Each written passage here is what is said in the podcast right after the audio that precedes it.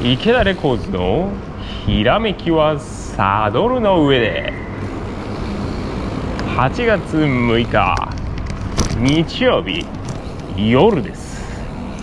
はいこのポッドキャストは自転車に乗りながら自転車に関することをずっと喋っていくという、えー、自転車乗りのポッドキャストになります。主にですね走りながら喋、えー、りますので、えー、こう車の音とかですねバイクの音とか、えー、入ってしまうんですけども、えそちらご了承をお願いいたします。さあ、えもういきなりなんですけども今日のネタ、えー、考えておりました、えー、それがですね未来の自転車についてです。さあ未来の自転車ですね。これ話していったらなかなかこう長いことになるんやろうなと思いながらですね思いついたんですけども、まあ、今まで自転車がこうできて、えー、今で何年かなもう最初の案が出てからもう100年200年ぐらい経つんじゃないですかね、えー、どんどんどんどんこう自転車の形って変化してきて、え今に至ってるわけなんですね。あの最初自転車ってまあ手押し車みたいなやつやったりそれこそあのペダルがついてなかったり、えー、チェーンがついてなかったり。でもちろんクランクもなくて、えー、タイヤに空気入れるチューブなんていうのも全然ない、えー、状態。ただのこの車輪から始まってきた、え、乗り物なんですけども、まあ、どんどんどんどん進化してですね今の形に至ってると。じゃあほんじゃこのまま自転車進化し続けたらですね一体どうなるんだろうかというのでですね、えー、未来の自転車について考えていこうかなと思います。もうあの今回はですね頭のネジをちょっと緩めて緩めてぐにゃぐにゃにしてですね あのネジ1本外れるような内容で考えていけたらなと思ってます。でこの話をする時にですね僕最初にこれいけるやろみたいなやつがですね、えー、あるんですよ。それが、えー、宙に浮く自転車なんですね。宙に浮く自転車。まずこれ一体どういうことかというとあの車輪なんですよ。まず1つ目の未来の自転車。宙に浮くものですね。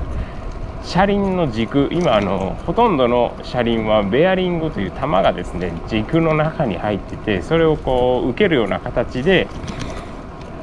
まあ、車輪がですね固定されてくるくるくるくるこう回っていると。いうような構造をしているんです。でそのベアリングの構造もカップコーンという、まあ、ベアリング本体とですね、えー、バラバラになってて横からお椀のようなものでグッと押さえていると。いうような構造からシールドベアリングっていうもうあらかじめパッケージング化されたものを、え、ハブの中に打ち込んでですねそこにこう軸を通してで、まあ、くるくるくるくると回るというような構造をしてるんですけどもこれがもっと先え未来になればどういう形になるかというともっと先ですよ。もう近々の先じゃなくてもっともっと先の話です。未来の話なんで。僕はこれ宙に浮くんちゃうかなと、まあ、どういうこと？まあえー、っとですね。要するにリニアモーターカー。あの磁石で宙に浮いてるような状態ですね。あれがハブの中で実現できるんちゃうかなどうかなって思ってるんですよね。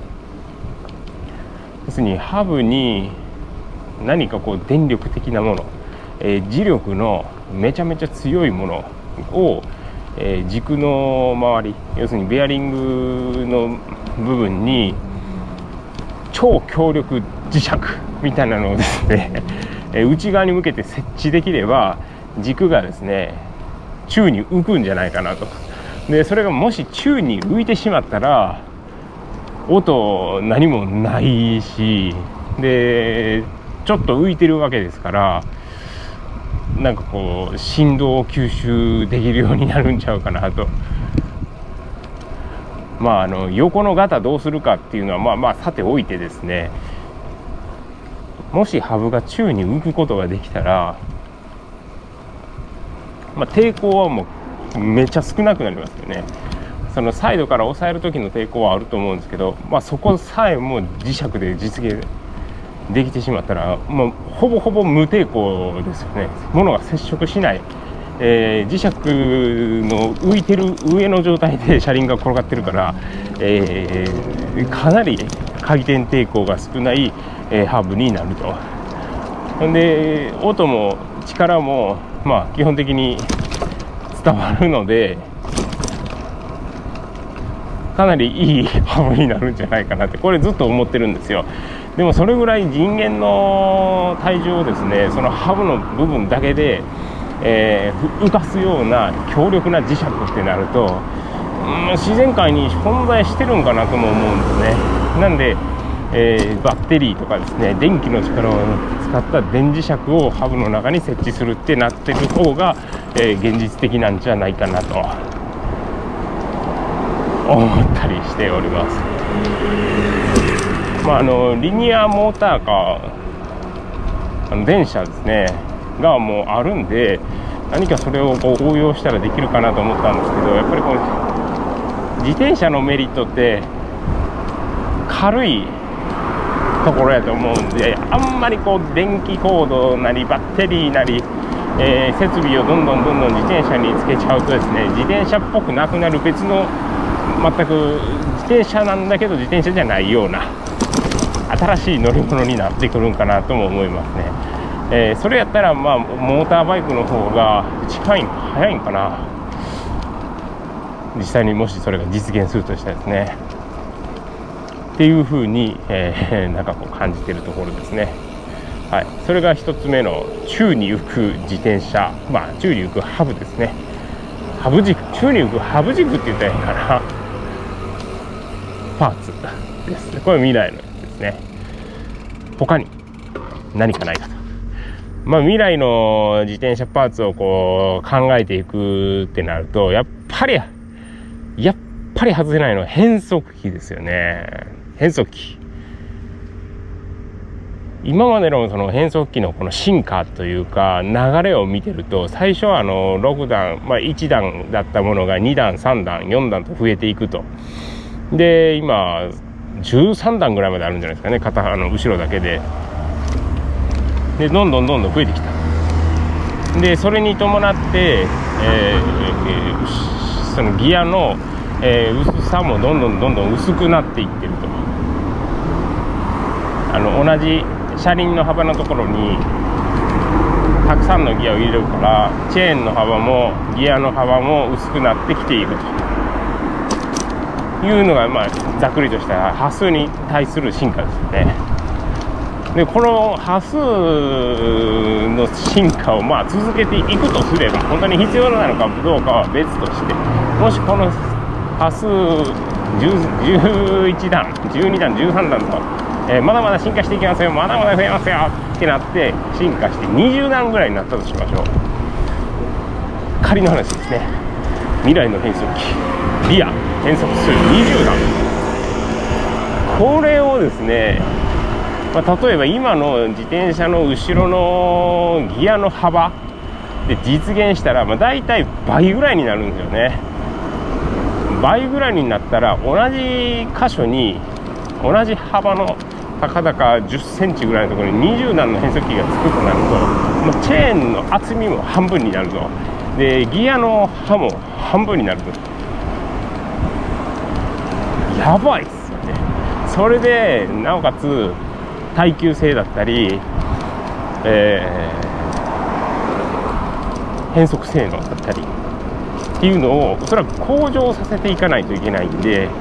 えー、そのまま使うっていうのはま難しいですよね。でおそらく端数、まあ半まあ、現実的にはできると思うんですけど耐久性が全然ない薄っぺらいチェーンになったりしたらまあ、ちょっとメンテナンスするのも実際に維持するのも難しいと。なんで、まあ、もし20段になったとすればどうなるかな。ハブの幅は確実に広がるでしょう。ハブの幅。今後ろのハブの幅って、まあ、主流なのは 142mm なんですけどそれがファットバイクみたいなんですね。190ミリとかになってそのうちの半分以上がもうスプロケットみたいな感じになるのかな。すごいですよね。20段。まあそれが通常の、えー、外付けタイプのフリーボディにこうガッチャンとはめるタイプのスプロケットですね。の場合ですね。あと、えー、まあ進化。スプロケットに関する進化なんですけども。変速機の話なんですけど主にスプロケットの話してます。今後ろのスプロケットって最初すごいちっちゃかったんですよ。あの10段10個の刃がついててそこから、11121314151620ぐらい。23ぐらいまでかな、え、小型のスプロケットがついてたんですけど今の最新のスプロケットって10段じゃあ10個か。波数10から51ぐらいまであるじゃないですか。下手すると53ぐらいまであるのかな。ってなると、えー、このまま進化を続けていったら、まあ、どうなるかというとまあ小さなスプロケットは9段ぐらいになるんじゃないですか、ね、あ9 9波数9 9個の歯で大きい方が60兆とか？になったらもうそもそもディスクローターよりも大きくなるし、えー、小径車になったら あの小径車の車輪の径がもうそのままギアの径みたいなとんでもないことになるんである程度いったらやっぱり止まるんちゃうかなと思いますね。後ろのギア今一番大きいので50でしょ？これがまあ100とかだったらですねそもそもそんなギア使わない。軽すぎるとかですね、えー、車輪よりも大きいぜみたいな変なことになってくるんで。まあそろそろ止まるんじゃないかなと思いますね。じゃあどうするかっていうところですよね。えー、変速の数20段になるかって言ったらまあちょっと現実的にそこまで使えるのかと。で一番軽い方のギアこれが100段。100丁100丁ですね。えー、波数100そんな軽いギア使うのかと。ってなってきたらなかなか進化は難しい。ということは外装変速機でこれ以上進化させようとしたらまあもうそろそろ限界じゃないかなというふうには思ってますね。でとこっから進化するとなったら別のなんかこう方法が最近見え隠れしてる感じがします、えー、一つがですね外装変速はまそのまま段数もそのまま波数の大きさもそのままなんだけど耐久性をピカイチに上げていくという方法ですね。これはまあなんでかというとあの e バイクの登場ですね。e バイク。電動アシスト自転車ですね。アシスト力がすごい強くなってくると同じチェーン人力だけの同じチェーン同じスプロケットを使っていくとまあ誰が踏んでもものすごいバクバクパワーになるんで消耗がちょっと激しいですよね。ほんで、えー、そんな e バイクで補助している時にガンガンガンガン電動の力で補助されながらの変速ガッチャン変えて変速のチェーンガッチャン代わりのやったらやっぱり辛い。耐えられない。曲がる手しゃげる壊れるってなるから、えー、最近ですねあのシマノの、えー、変速機もですね新しいのが出てきててそれが従来の300%の耐久性を持つもの e バイクにこうちょっと対応したものとかですねえー、結構出てきてるんでそれも一つの、あの進化なのかなと思いますね。そもそもこう人力で使うものだった自転車が人力ではなくなって電動ありきになってきたと。ってなったらそれに合わせて変速機も、え、変わってくると変速機の性能、えー、はそのまま維持しつつの、え耐久性を爆上げさせるっていうですね。いう感じですね。まあ、電動自転車、爆上げはするんですけど、その電動の、え、パワーによって、車体車体が重たくなっても、上りはそんなに苦じゃないという、え、進化の方法。それもありやと。で、次。そもそも外装変速機じゃなくなるっていう進化説ですね内装変速機要するにハブの中にもう全部ギア入っちゃおうやっていうタイプです内装変速機になると、まあ、外からはですね、あのー、干渉変速機自体がこうふっと触れられるような位置にないので、まあ、多少こけたりですね何かこう点、まあ、こかしてしまってもそんなに影響がない。外装変速機は外の衝撃にやっぱりこう影響されるんですけど内装変速機はそもそも外から見ると非常にシンプルな金属のこうハブがドカーンとついてるだけで中の構造はよくわからない。でメンテナンスもあの専用グリスを入れたりですね、えー、ジャポンとこうつけるような、えー、洗浄だったりするんですけども基本的にはま分解はしないだろう。でそのハブの巨大な金属の塊の中に変速数を増やす仕組みを作っちゃうという感じですね。今だったら何段かな？ハブだけで14段とかあるんじゃないですかね。しかもギアのあのギア比は通常の外装変速機よりも大きくできるみたいな。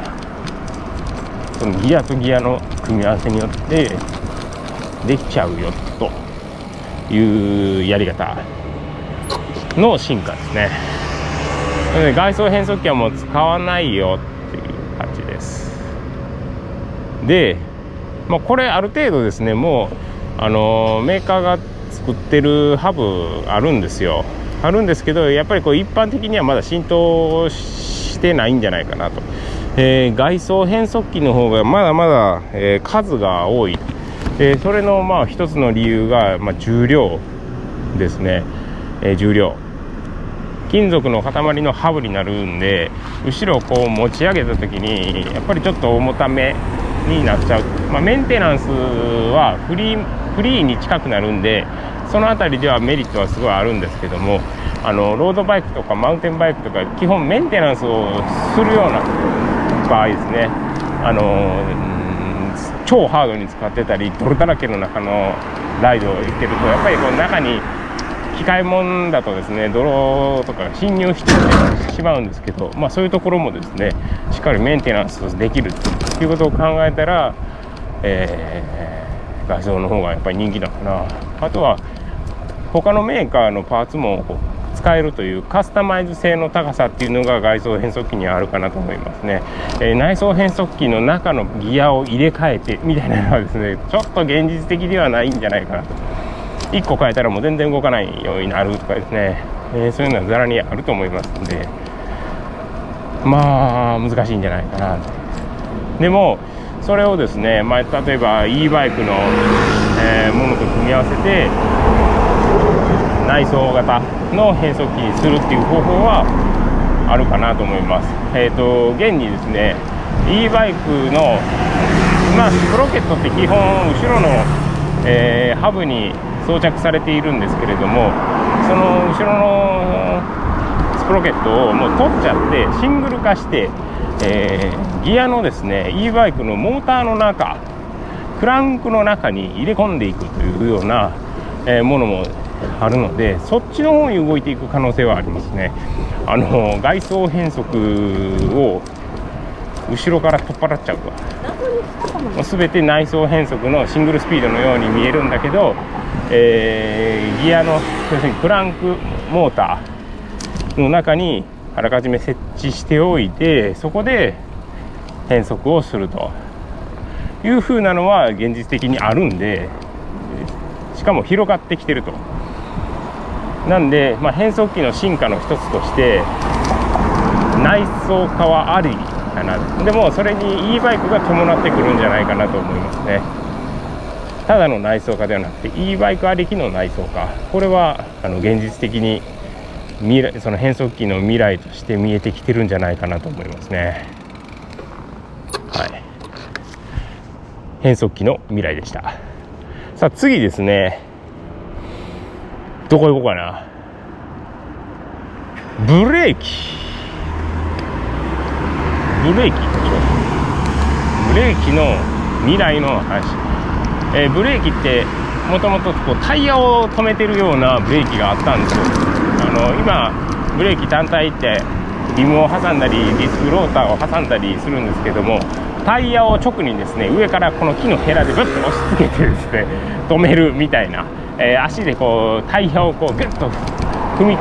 足で踏んだらタイヤのあのゴム面をですねグッと押さえるような、えー、ブレーキが最初あったんですよ。でその次にリムをこう挟み込むような、えー、キャリパー式アンチブレーキ式といいますか、えー、そういうところが生まれてきていると。でその次に、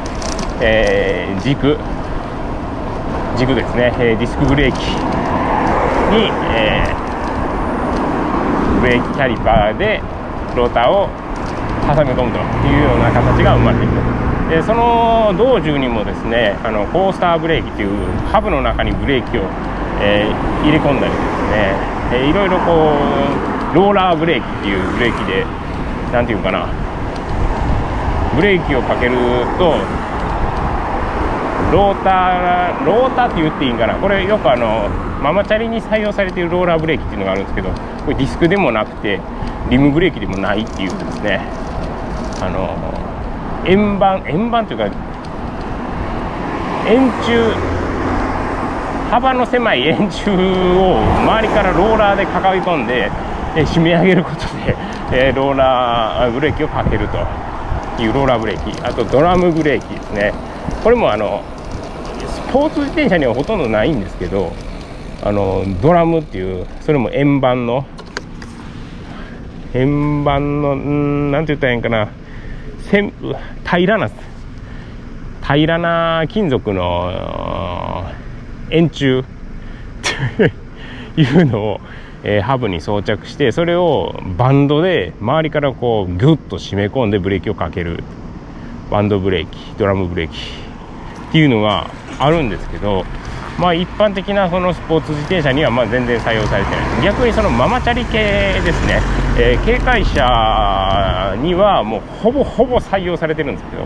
ここがすごい面白いポイントで進化するといってもですねママチャリの自転車の進化とスポーツバイクの自転車の進化ってやっぱりブレーキ全然違うと思うんですよね。基本的にそのママチャリの、えー、方のえー、ブレーキってメンテナンスはしない。で値段はできるだけ安く。でよく効く。でも効きすぎたらダメ。転んじゃうんで。っていう超難しいところを攻めてると思うんですよね、えー、スポーツタイプのやつだとあのちょうどいい、えー、制動力でできるだけ悪状況の中でも効くとかですね。ものすごいスピードでもブレーキを握り続けられるとかですね。いうまあそっちはそっちで難しいんですけどママチャリもママチャリでですね。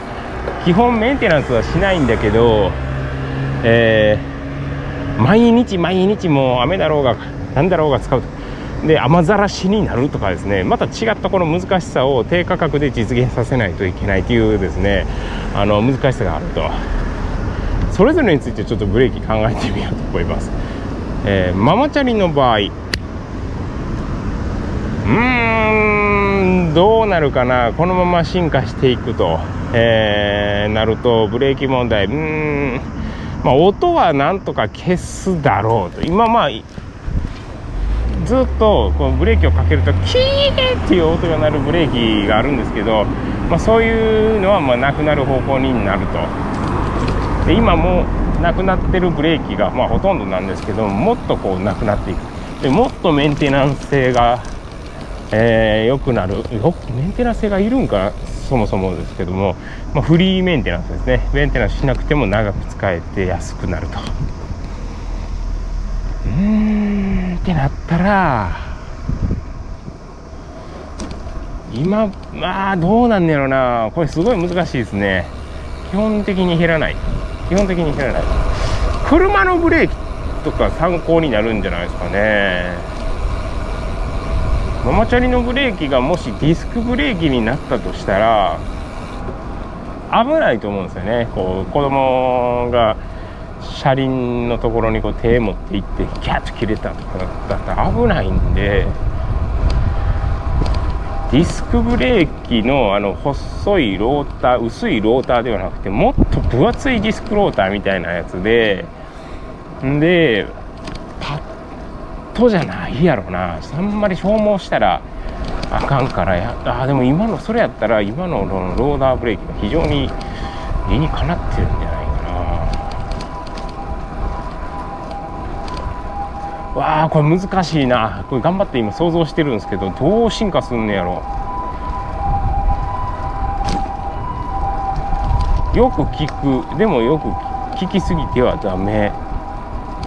わあ難しいですね。今のローラーブレーキが一番今のところ理にかなってんちゃうかな。あのローラーブレーキっていうそのブレーキはですね専用のグリスがあるんですよ。でその専用のグリスをですねあの外から車輪を外さに外さない状態で外からこうブニュッとグリスをさせるんですよ。で刺したらそれだけでもう調子が良くなると。でもしそれが刺さなくて全部洗い出しちゃったら雨で流れ切っちゃったらあのブレーキの性能が落ちてブレーキをかけるとですね音がブーってなるようになるんですよね。メンテナンス性は最高。やとしばらく変わらんのじゃないかな。まあ、変わるとすれば、まあ、ママチャリの方も e バイクか電動自転車かっていうのがすごい進んでると思うんでそれに合わせてブレーキの制動力が上がるかな。あの車体がモーターとバッテリーがつく分重たくなるんでその重たくなった状態でも、え美しくスムーズに止まれるようにブレーキの制動力を上げると。で今のそのブレーキはよりも簡単にかつあそれあれですね変速機と一緒ですね。耐久性要するに分厚くて頑丈になるけど重たくなる。でも e バイクなんでそんなに気にならない。というようになるんじゃないですかね。基本的にママチャリの場合はリムブレーキっていうのがもうないなくなる方向やろうな。軽くしてもしょうがないんで、ね、軽くするよりかは、まあ、長く使える方。ブレーキメンテナンスせずに長く使える方でなったらやっぱりそのローラー系のブレーキかな。でそれもやっぱりディスクにはならないと思うんですよね。ディスクブレーキになるとまあ例えば荷物ハンドルから下げてる人とかですね傘さしさしてしまったとかですねやっぱりこう怪我する原因にもう普通に何もスポーツバイクとして使ってない場合はそういうところが結構気になってくると思うんですよね。ローターむき出しっていうのが。まあ今のそのローラーブレーキをとちょっと巨大化させるっていう感じになるんじゃないかなと思いますね。はい。マージャリのブレーキの未来。ではスポーツバイクのブレーキの未来ってどうなるんかっていう考えてみると、今ディスクブレーキがどんどんどんどん進んで、まあ、基本的に油圧ですね。油圧になってきてると。でロードバイクも全部油圧、まあ、変速機は TI2 電動。無線。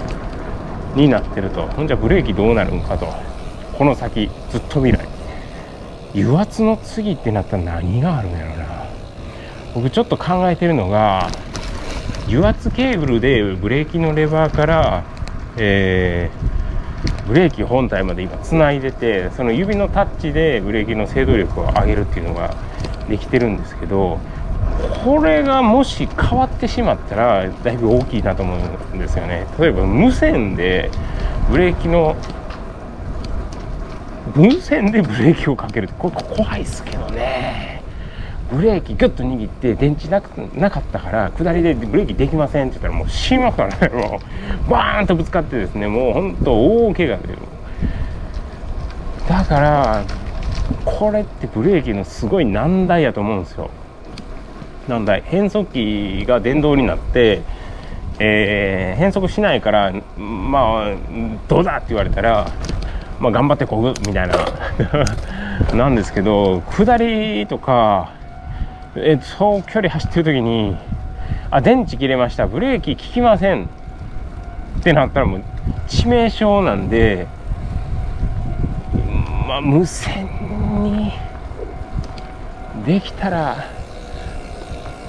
ちょっと革命的なことが起こると思うんですけどまあやらないかな。やらないかな。僕は怖いな。そういうの使いたくないな。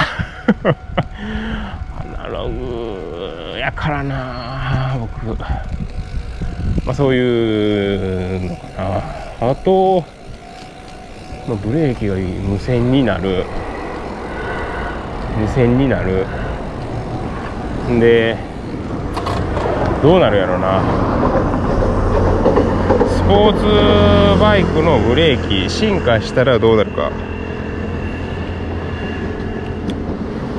スポーツバイクのブレーキ進化したらどうなるか。油圧で、まあ、あのちょっと握るだけでもだいぶ効くようになってるんでそれがもっと進化すると。油圧のレバーをレバーがちっちゃくなるんじゃないですか。ロードバイクで考えてみましょう。ロードバイクのブレーキのレバーって今まあ大体上から下まで、まあ、1 8センチから2 0センチぐらいのあるんですよ。上から下までですね。これはあのドロップハンドルの上握っても下握ってもこう握れるようにっていうやつなんですけどあのー、マウンテンバイクになるとですねブレーキのレバーってめっちゃ短いんですよね。指1本かかったらええぐらい。だから親指ぐらいの長さしかないんじゃないですかね。5センチとか。4分の下手すると4分の1ぐらいですよね。ドロップハンドルのブレーキレバーももしかしたらそれぐらいの長さになっちゃうんじゃないですかね。であの上から握る時と下から握る時で、まあ、別々に、えー、ブレーキレバーを用意するとかですね。それはあるかもしれないですね。ブレーキレバー油圧で短くすると。ってなるとブラケットの大きさも極端にちっちゃくなるんでそうなったらハンドルごと変わるかもしれないですねハンドルにそのブレーキブラケットの代わりになるようなこう手を置く場所ができてほんでそこからですねブレーキのレバーがペロッと入るというような感じまあイメージとしてはブルフォンバーにブレーキレバーマウンテンバイクのやつがピコッとついてるような感じになるんかな。でもドロップハンドルやったら下にレバー通さないといけないしな。まあそういう感じですかね。えっとブレーキの未来。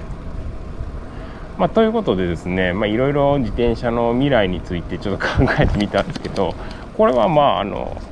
今回はハーブホイールであれです。変速機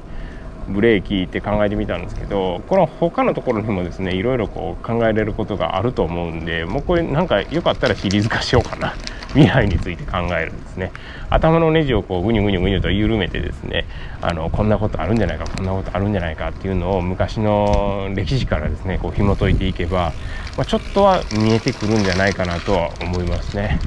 はい、えー、ということで池田レコーズの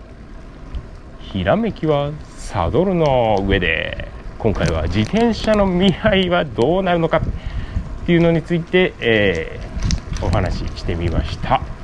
では、えー、今日はこれで終わります。いつも聞いていただいてありがとうございます。では終わります。